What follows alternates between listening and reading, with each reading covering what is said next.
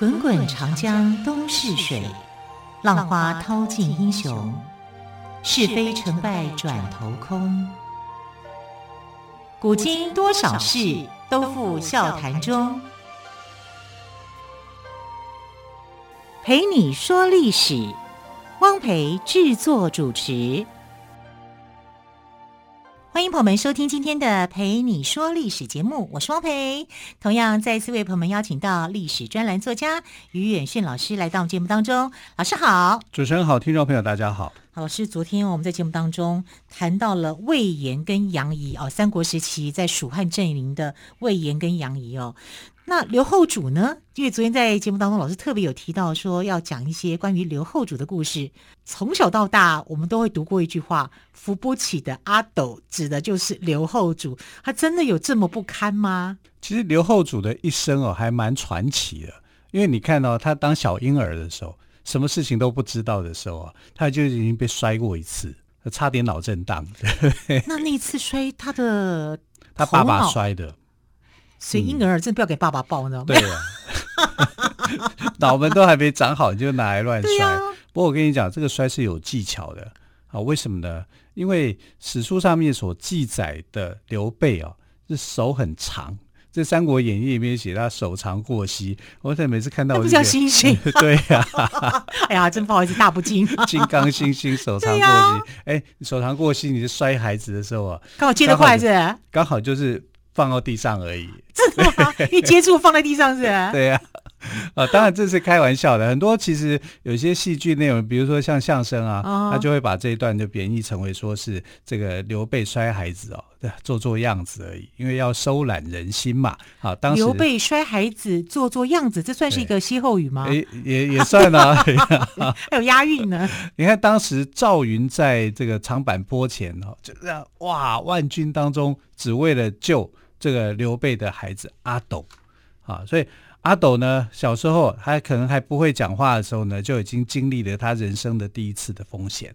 他人生的第二次的风险啊，就是被刘备的孙夫人啊，就是孙权的妹妹，那时候要把他抢回去啊，就是到回去东吴那边做人质啊，因为呃，孙权非常的。不高兴刘备哈，怎么你会去跑去打益州呢？不是讲好不要打益州的吗？因为刘呃孙权那个时候想要夺取益州当做他的根据地，没想到呢啊就被这个刘备这个无情无义的家伙完全不讲信用哈，就给夺走了。所以他那时候呢要他的妹妹哈，就是把阿斗给拿回来，结果没想到是张飞跟赵云哈两个人呢去拦阻啊那。张飞跟赵云，一个是万人敌啊，一个是千人迷。你看这个根本打不上去啊。呃，这个赵云是非常帅的一个很帅气、高富帅的一个名将啊。然后张飞呢啊，也是勇猛的一个将领啊。所以呃，这个孙夫人呢，完全没办法，就只好把阿斗给带回去了啊。就是说，交给他们两个带回去。所以呢。阿斗的故事，在他还没有成年的时候就已经是非常厉害了啊！他已经牵扯到很多的将领啊，里面他就被当作是人质，或者是被当作拉拢的一个工具了。那你想想看，他成年以后会是什么样的一个个性啊？他其实性格是非常沉稳的，而且大智若愚。我们来看史书上面的几个人对他的一个评价。但第一个评价呢，就是《三国志》的史官陈寿，陈寿说刘禅能够任用贤相，是循礼之君。循礼之君啊，对，循追寻的循，道理的理，循礼之君，也就是说他是理性思考的，他是不带有任何情绪化的。好，他就事论事，就事论事的循礼之君是一个聪明的一个皇帝，绝对不笨啊。诸葛亮啊，我用诸葛亮当丞相，这当然是循礼之君呐啊，而且他后来用的人，你看用蒋琬，他当然是有他的一个，就是说他会用人，他的用的人都还不错，并不是我们所想象的，他就是一个小人啊。因为很多人在想说，阿斗不是那个吗？他旁边有一个太监叫黄浩嘛，哈，啊，这个黄浩这个人每天就引诱他吃喝玩乐，每天就想这些事情。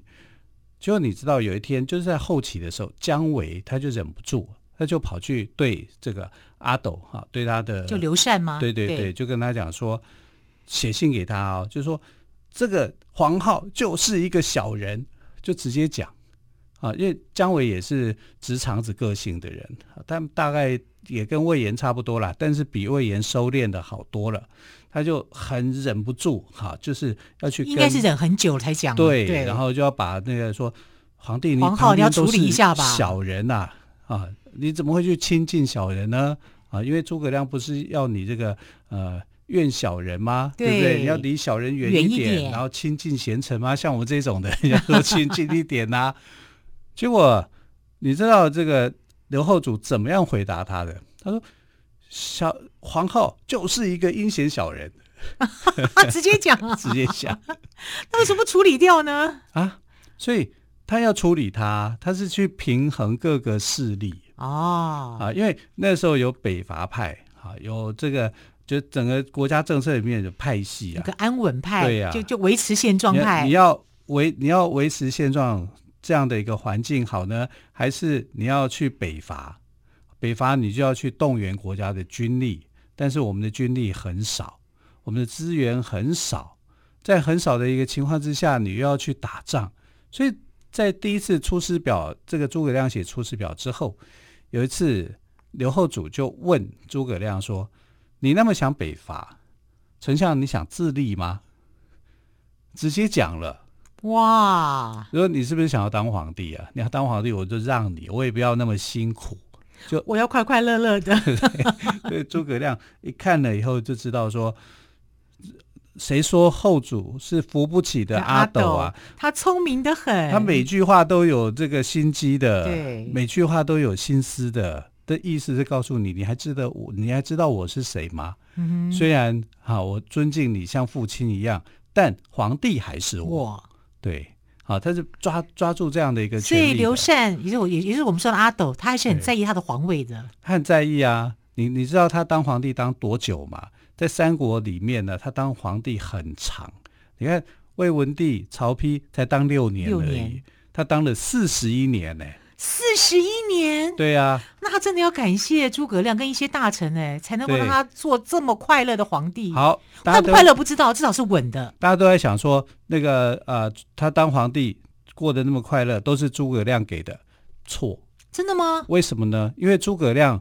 呃，是在西元两百三十四年，二三四年过世的啊。然后他当皇帝是从二二三年一直到二六三年这段时间呢，所以等于是诸葛亮过世之后，他还有三十年，将近三十年的皇帝，还当了将近三十年，蛮有权谋的一个皇帝。是啊，你要这样子去思考，才能够控制得住场面。对，如果诸葛亮死了，他照理讲应该是他的皇帝就当不了了，他就结束了。对不对？但是他当了快将近三十年，正确算起来是二十九年的皇帝，他还可以当这么久的皇帝，那就表示、哦、是蛮有谋略的。对呀、啊，他要知道怎么样摆平各方阵营。是，他是在做平衡布局，所以包括这个黄浩这小子，他怎么会不知道说这个人是一个小人呢？人他直接跟姜维就讲，他就是小人啊。那姜维后来从这里面读出什么样的意思？哦，原来皇帝有一些打算。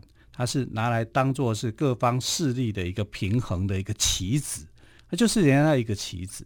我们这样想，刘后主到底在想些什么？他跟先主刘备想法是不一样的。先主刘备是英雄主义型的那个时代嘛，哈，时势创造英雄，他就在那种群雄并起的时代。你看曹操，还有这个东吴的孙权，哈，他们三个人在那边争天下，你感觉是这样子。可是到了后主的时代呢，他是要稳定他蜀汉人民的生活，他一切的想法是以稳定蜀汉人民的生活为主的，所以他不不太想北伐。可是北伐又是诸葛亮继承刘备的遗志，啊，所以每次他只要拿出刘备来，他也没有什么话好。他父亲啊，对呀、啊，那你就去打吧，啊，就打，结果你看也是打败仗，啊，打败仗或者是没有什么一个。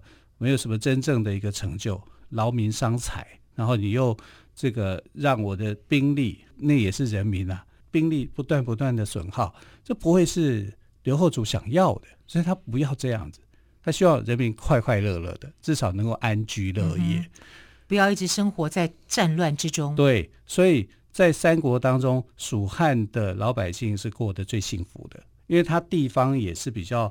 呃、蜀道难啊，对呀、啊，对方攻打也不容易。自成一个地地域地方嘛，就是天府之国吧，好，然后你就在这里面，你可以过自己的小天地，过得很快乐，可以自给自足。你只要做好防守就好。对啊，那为什么蜀汉会被攻下来？是因为那个时候姜维在带兵遣将在调度的时候中计啊，姜维中计，对，中了那个邓艾的计。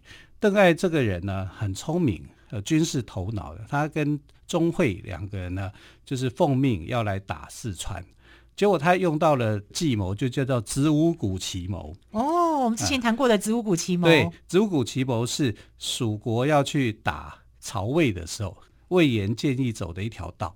邓艾就利用这个观念，反过来就是说，呃，我用这个绕远路的方式，一绕绕到你的后头，就是成都，我就可以避开前方。你的部队就是姜维的部队，嗯，所以他很巧妙的避掉了姜维的部队，打到了他的大后方。打到大后方的时候，刘后主只好投降，因为没有人。真的，对，好，兵不厌诈了啊！好，我们先休息一下，稍后再继续请岳训老师来跟我们说阿斗，也就是刘禅的故事。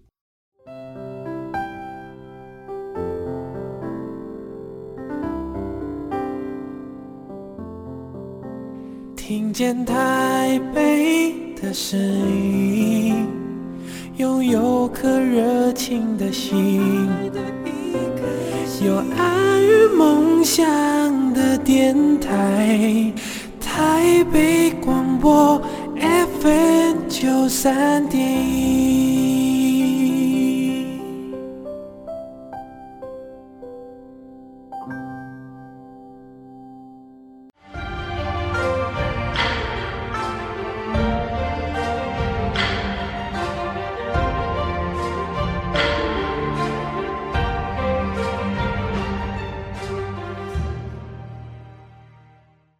说历史节目，我是汪培。好，我们今天特别来宾，历史专栏作家于远逊老师为我们谈到的是刘备的儿子刘禅的故事。刘禅是谁呢？就是我们常常说的扶不起的阿斗中的阿斗。他真的这么不堪吗？我们再请于远逊老师来帮我们补充阿斗的故事。刘禅他的政治理念跟诸葛亮其实也不一样。诸葛亮是主战啊，要北伐，因为这是继承了。这个先祖刘备的遗志，他自己也是希望能够恢复汉室，所以呢，所有的举动啊，不管是做南征也好，或者是北伐也好，他都是主战的，他是主战派的。但是呢，这个刘后主来讲呢，他比较是主和的，和平啊，双方都保持一个均等和平的利益哈，然后能够确保老百姓的利益是最重要的。所以他看起来好像很昏庸，可是你说他哪里昏庸？好像也说不出来啊，他呃重用了这个宦官啊黄皓，但是你说他的重用是用在哪里？用在吃喝玩乐上面，并没有呃太多的这个政事上面的一个耽误。姜维继续还是做姜维的事情啊，蒋琬、费禕还是在做他的他们的工作啊，工作没有停顿的啊，所以他呃在诸葛亮过世之后还当了二十九年的皇帝啊，所以可以想象他不是那么样的。弱弱的一个，好像就是笨笨的一个孩子，而且你看他对夏侯霸的态度。夏侯霸是谁呢？夏侯霸是曹魏阵营里面的一个大将，结果因为受到司马懿家族的迫害嘛，啊、呃，流亡到了这个蜀地四川来，而且他知道说，哎，他可能会流落在哪里，还特别去找他，特别去接见他。你是说刘禅吗？对呀、啊，特别去接近夏侯霸。对对对，因为夏侯霸那时候呢。整个有点像是流落一样，哈，你来到四川蜀地，因为他没地方跑啊，只能往敌国的阵营，哈，四川这边跑。那四川跑的时候呢，他一定是比较狼狈不堪的。就他接待他的时候，用高规格的方式，然后讲说：“哎，我们家族跟你们家族上一代的恩怨，那不是由我这边引起的，哈，也希望他能够谅解。”可以想象得到，就是呃，他的政治智慧，而且呢，呃，刘后主的两个皇后。啊，姓张，就是张飞的女儿。哎，张飞女儿，你一定会想说，她好像应该是很丑哦，因为张飞感觉就是莽张飞嘛，对，啊、对不对？我们从任何的形象来看，不管是书本啦，或者是我们玩的手游啦，或者是各方面大嗓门嘛，对不对？然后满脸胡子，对不对？渣这样胡须。可是事实上啊，张飞可能是一个帅哥哎。那他弟弟是费玉清吗？张飞。很会写书法字，他书法字写的漂亮。书法字写的漂亮，不见得代表他是帅哥啊。啊，但是他 会画那个女女人的图，仕女图，仕女图，他仕女图又画的很好。可是能够画图画的这么细腻的话，他是细腻的人，对对，可以静得下来的。对，然后他的两个女儿都非常漂亮，国色天香。不是那种丑八怪，要不然就是说没有遗传到张飞那个样子了。可能遗传到张飞的太太。哦，张飞的太太也是夏侯氏，是曹家的人。嗯、所以其实呢，张飞他跟这个曹操之间哦，还有这种姻亲的关系啊，所以是很纠结的啊。然后刘后主就把这层关系来说说出来，然后去安慰夏侯霸。可见的这个人呢，心思是细腻的，是想的很多的，而且有政治智慧的，不是我们想说小时候被摔到头脑坏掉变成阿斗哈，不是，他是很有大智慧的一个人。那这个大智慧从哪里可以显现呢？来看，就是说他投降以后，因为邓艾包围了这个成都嘛，哦，对对对，子午古版的二点二点零啊，然后这个二点零版里面呢，其实就是重现了。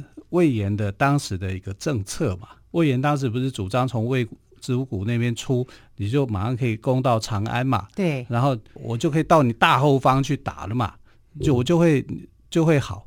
但没想到这个被邓艾就拿来应用，应用在。邓艾也太聪明了，我觉得。对，可是邓艾这个人坏，你知道后来邓艾呢就死在四川了，他跟钟会两个人啊就回不去了，就回不到。这个曹魏阵营了哈，邓艾这个人呢，小心眼，他就觉得我立下了大功，这么大的功劳，大家都攻不下来的地方，我用奇谋对绕过来了，蜀国被他灭亡，这是一个多大的贡献？对对对对，所以他他就瞧不起蜀国的这些将领跟这些文臣，包括谁呢？包括姜维，因为姜维对手他找不到嘛，已经绕过来了，他根本没跟姜维碰面，嗯、但姜维只能投降了。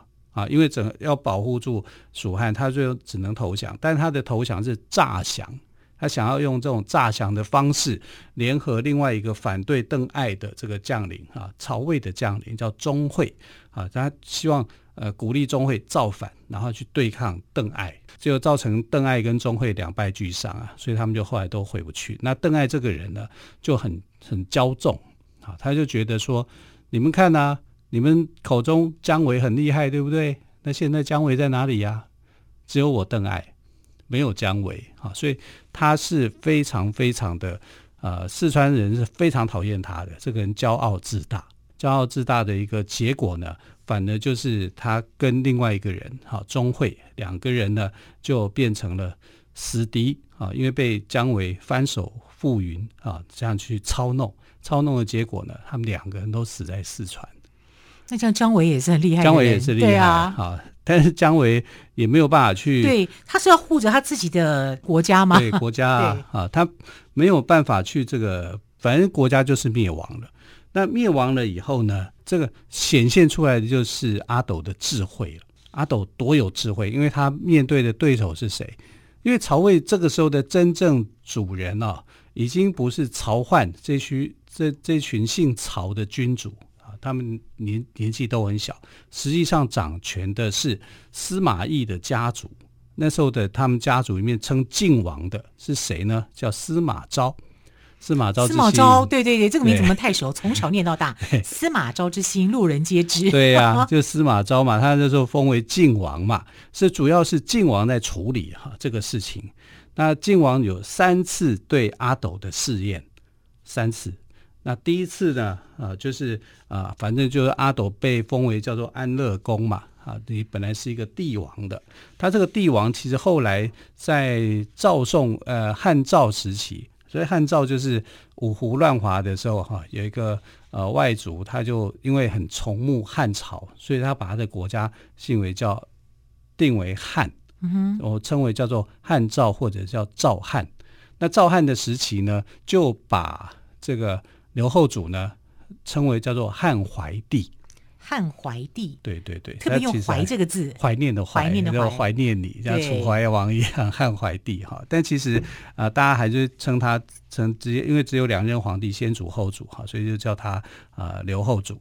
那刘后主呢，第一次司马昭去考验他的时候，是在一个宴会的场合里面，然后这个啊、呃、被封为安乐公的刘禅跟其日的大臣，突然听见歌妓啊在演唱蜀地的歌舞。这是刻意安排的啊！司马昭令人去演唱这个蜀地的音乐，蜀国四川的音乐。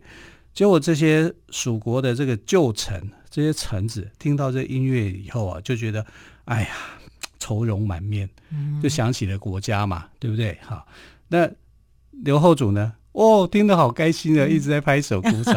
哇，唱的演奏的真好，啊、这样子吗？对对对对，所以他就在那边观察。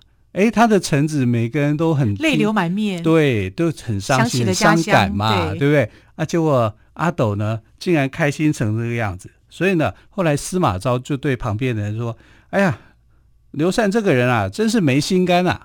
啊，就这样就这样说出来，这是对他的第一次的考验啊。这个第一次考验完之后呢，司马昭有没有就放心了？没有，他多方的观察，所以后来呃，刘后主就来到洛阳，因为。因为他被迫要离开蜀汉，你不能再当蜀汉的皇帝了，你要来当我的阶下囚哈。那阶下囚是还没到这个地步啦，哈，就是你要先哦，我先封你当安乐公，你表现不好就是阶下囚了啊。第一次通过考验，对不对？好，然后刘后主来到洛阳以后呢，看起来每天都很快乐啊，到底是不是装的不知道啊？应该是装的哈，反正你看到他就是很开心很快乐。司马昭就问他说：“哎。”你还能？你还想念蜀国吗？蜀地四川这个地方，你还想念吗？结果刘禅的动作是怎么样？完全即时反应，就说这边很快乐，我喜欢这里。哈，此间乐不思蜀，所以乐不思蜀就这样来的。对哦，啊，这个是考验什么？瞬间反应。嗯哼，如果你还要再想，那就，就代表你没有那么诚恳。对，对，你在想什么计谋应付我？对。他是马上回应，哎呀，好快乐哦，在这边每天过得很好啊，此间乐乐不思蜀啊，就乐不思蜀就这样来了。嗯哼，好，那你看这个司马昭对他的这个戒心就稍微降了一点，对。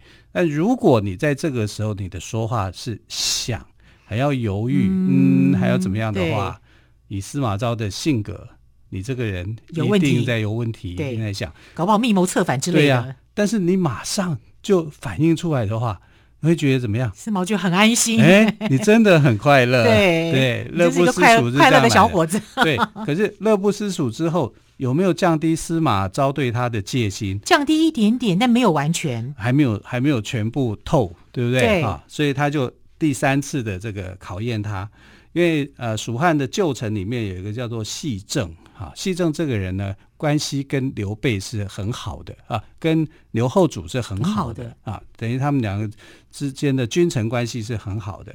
所以呢，这个西郑呢，跑去跟刘禅就讲说，如果晋王再问你的话啊，你就说我你要流着眼泪，我祖上的坟墓啊都在蜀地，我没有每一天不想念蜀地的啊。然后后来刘后主就答应了哈，就这样子讲。那司马昭果然又问他说：“啊，你想不想念蜀地呀？”然后他就流着眼泪，哎呀，我好想念啊！我的就把细正教他的话讲了一遍。对，然后这个司马昭说：“哎，这个话好像是细正讲的吧？我好像有听他讲过。”然后这个刘禅，刘禅马上就讲说：“对呀，是他教我的啊。”要是我司马昭，我是司马昭，我一定觉得很好笑哦。怎么这么诚实？所以这表示什么？表示这是司马昭的试探嘛？对，他要戏正故意这样去讲的，嗯、结果没想到他就完完本本的把这一出戏，哎，你以为他中计了，他，他把它演完了。演完以后呢，就哎，司马昭从此以后哈、啊、就很放心，他没有再去，因为他觉得很有趣，我觉得，对他他就能够活到底啦，所以他是唯一一个君主里面可以活到善终的。哦，所以刘禅这个安乐宫真的就是安乐到终，对不对？对好，刘禅呢有着帝王级的心机以及不露破绽的演技，他不只是保护着蜀地的人民跟士兵，当然最重要也也保护了自己哦。谁说阿斗扶不起？刘禅可说是能屈能伸，大智若愚。好，非常谢谢岳迅老师今天跟我们说阿斗，也就是刘禅的故事。老师，谢谢喽，谢谢亲爱的朋友，我们就下个星期一再会，拜拜。